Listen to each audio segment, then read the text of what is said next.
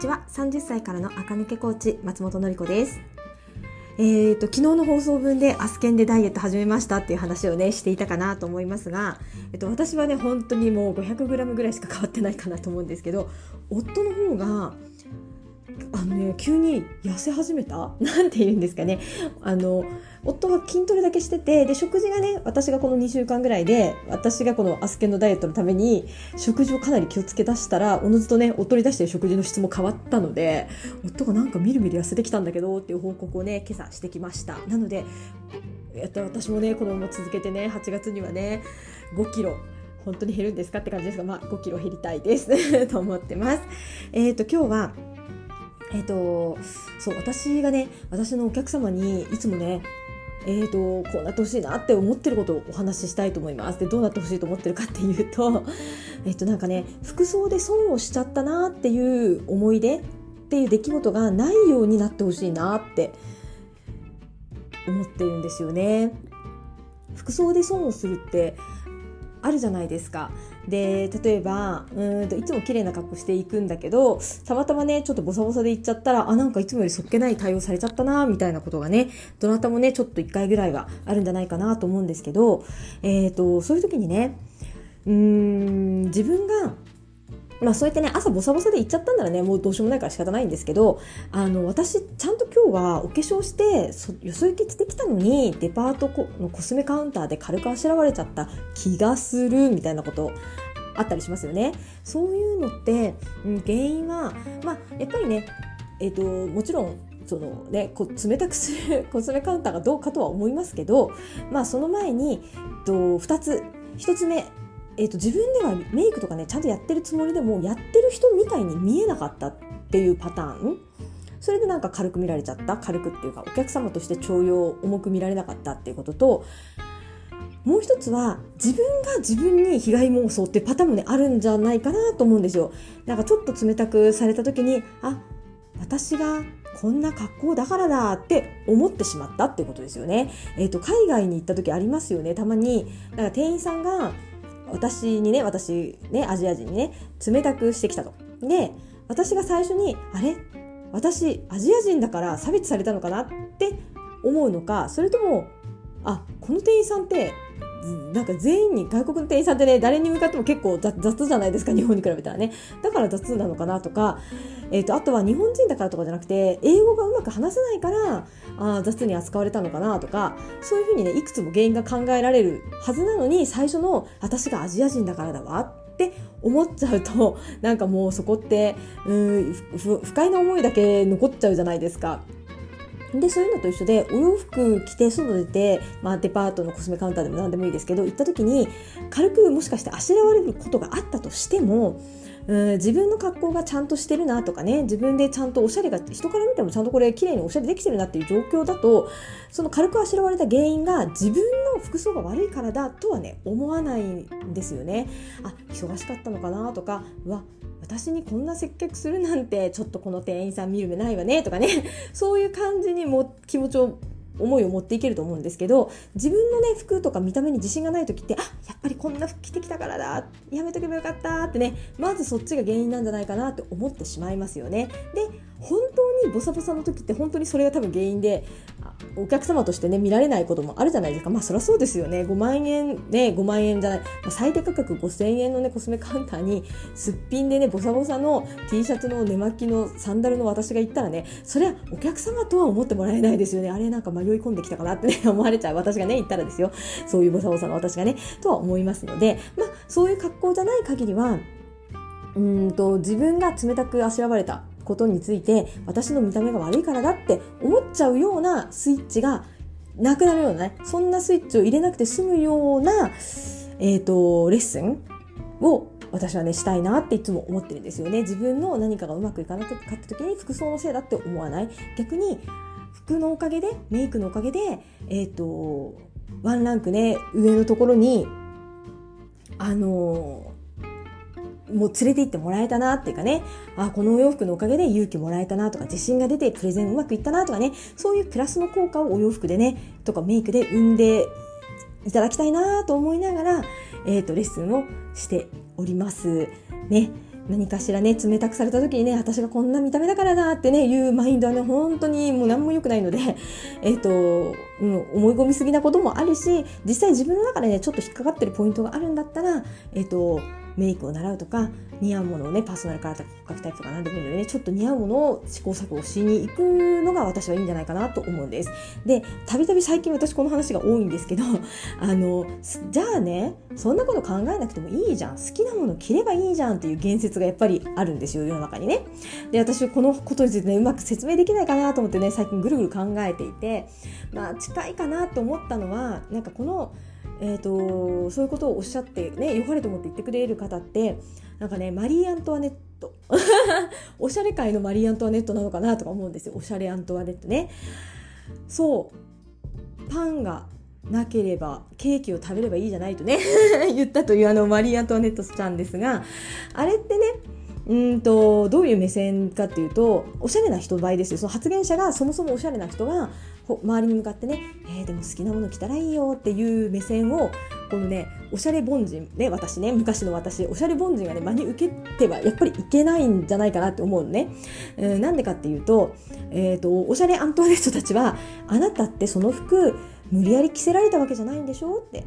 ユニクロでね自分でいいなと思って買ってきてみてるんでしょじゃあそれでいいじゃないのって言うんだけどおしゃれ凡人からしたらねそうじゃないわけ いや分からんくて裸じゃいい裸でいるわけにはいかんからこれ買ってみたいよっていうだけなんねだからすごく気に入ってそれを買ったわけでもないし気に入って買ったとしてもそれを着た自分のことを気に入っていないんだからそのままでいいはずがないですよね。そう。あなた自由意志でそれをお選びになったんならそれでいいじゃないってね。向こうは言うけどこっちは違くて自由意志じゃなくて何をどう選んだらいいかわからなくて目に留まったものを選んでみた結果がこれなのね。だからこれで生きてる自分を全く良しとしてない状態の人に向かってあなたあなたはそれのままでいいじゃんって言ってくるのはちょっと違うよねって思うんですよ。でこれってねでもおしゃれ貴族たちの間ではこれでいいんですよ。一線を越えておしゃれグループに入った皆さんにとってはあそうだよね。そういうのもおしゃれだよね。こういうのもおしゃれだよね。で楽しめるから。もうそこはねもうそこでいいけどおしゃれ貴族たちがおしゃれ凡人たちに向かってそうやって言ってきてそのおしゃれ凡人の階層にねとどめをかせるようなことを言うのはやめてほやめてほしいとは言わないけどいやうん気持ちはわかるけど這い上がりたい身としてはそれを聞いてるわけにはいかないね。でもう一パターンあって同じね別におしゃれ貴族じゃなくて本当にねあのおしゃれって別にどうでもいいじゃんっていう思ってる人たちも同じようなことをおっしゃってきます。で、そういう場合はね、こっちとしては、あ、うん、あ、それはあなたの価値観ねと、私は私で、ちょっとね、あの、おしゃれ貴族側にちょっと行ってみたいのよねってことなので、またね、話が、そう、その2パターンで言ってくる人がいるのかなって思うんですけど私としては私はねこのおしゃれ凡人からちょっとだけね、まあ、おしゃれ貴族までは全然行ってないですけど あのちょっとねおしゃれ貴族ってこういうルートでなっていくんだなっていうのがねなんとなく分かり分かってきている身なのであのもしおしゃれ凡人とかね、おしゃれ平民、平民ね、あのマリー・アントワネットの世界からするとね、の人がね、ちょっとだけちょっとおしゃれエリアに入りたいなっていう人のために、あ、だったら、えっ、ー、と、最短ルートはこことこことここ押さえて、こうやっといたら、ほら、もう、それっぽいでしょっていうのをねお教えするのが私のお仕事なのかなってね思っています。言ってる意味分かりましたかね そうとにかくうんなんか好きなもの着ればいいじゃんってやっぱりちょっとうんうんなんかうん、発言してる人とこの似合うもの知りたいっていう人と思考が全くずれてる話だから、うん、好きなもの着ればいいじゃんに惑わされなくっていいと私は思いますやっぱりこうしたらおしゃれっていうのはあるから一回その基本だけ学んででそれをやり遂げた上でそのおしゃれ貴族のエリアに入ってから好きなもの着たらいいんですよ。そしたら多分満足できます皆さんも。好きなもの着て似合わせることができて私もハッピー周りもハッピーだけど別にこれ着てて好きじゃないしこの状態の自分がパッとしてるとも思えないっていう状況で上からあなたでもそれあなたで選んだんでしょいいじゃんそのままでって言われるのはちょっと違うから。うーんそう。やっぱりちょっと入りたいなっていう人はねやっぱどこかで基礎は習って、えーと、似合うものね似合う色似合う形似合う素材プラスおしゃれってどうやってやるのか、うん、でこれはねトレンドも絡んでくるし着こなしとかも絡んでくるのでうちのサロンだとパーソナルカラー診断と骨格診断のセットを受けた後で、えーとえっとね、年に2回トレンド講座を Zoom でやってるのでそれを受けてであとそれでも足りない人はリピートコースとかあとショッピング動向ねそれと着こなしとかつけてあげられますからシャツなんてね似合うシャツをお渡ししてもみんな着こなしができないので着て立ってるだけになっちゃうのでダメなんですよ。そう似合うシャツを着て背中引っ張って腕まくってネックレスちょっとつけてシャツをちょっと前だけ入れてバッグを持つと似合いますから。そうそういう風にちょっと着こなしをつけるだけでこうやって似合わせて体に合わせてサイジングしていくんだなっていうのもね分かり始めるとおしゃれがねパーって広がるんですよ。であそしたら私あれもこれも本当は着れるじゃんってことに気が付くとおしゃれ貴族エリアにちょっと入ってきてじゃあ好きなもの着られるじゃんって思えるんですよね。だけど下下下っていうと変違う言い方だけど昔の私ね昔の私のおしゃれ凡人だった時には、うん、そう見えてる持ってるもの見えてる世界も違かったし持ってるものってねあのそのマリー・アントワネットって自分がどれだけ物を持ってるか財を持ってるか満ち足りてるかっていうことを知らないからああいう発言が出たんだと思いますけど そのおしゃれな人たちってえーとね、何を持ってるってセンスってことなんですけどセンスはじゃあどうやって持ってるかっていうとこうやったらバランスが悪いなとかこれとこれの組み合わせっておかしいなっていうのをうんたくさんの試行錯誤から体得してる人たちがおしゃれ貴族の人たちなんですよね。そういう人たちからしたらいろいろ着てきて自分は結局このうんクラスまで行けたんだからみんなもできるでしょと思うけど世の中には世の中って多くの方はそんなにお洋服にお金もかけたくないし、えーと、試行錯誤する時間なんてないんですよね。だけど現状のままだとちょっと不安そして普通のおしゃれよりがちょっとレベルが低いんじゃないかっていうやぼったいに言ってるんじゃないかってざわざわしてる人がかなり多いんですよ。そういう人たちそういう方たち昔の私も含めてねはやっぱりねちょっとルールを習ってちょっとやってみるとあのおしゃれ貴族エリアに入って好きなもの着ればいいじゃんっていうところにはね行き着くと思いますから。まずはとはいえおしゃれのルールを知るルートをねそういっぱいお金と時間かけたくなかったらそういうレッスンとかでパッて短時間で受けてパッて頭に入れてパッてやってみた方がコスもう本当にねコスパと時間のパフォーマンスがねいいなと私は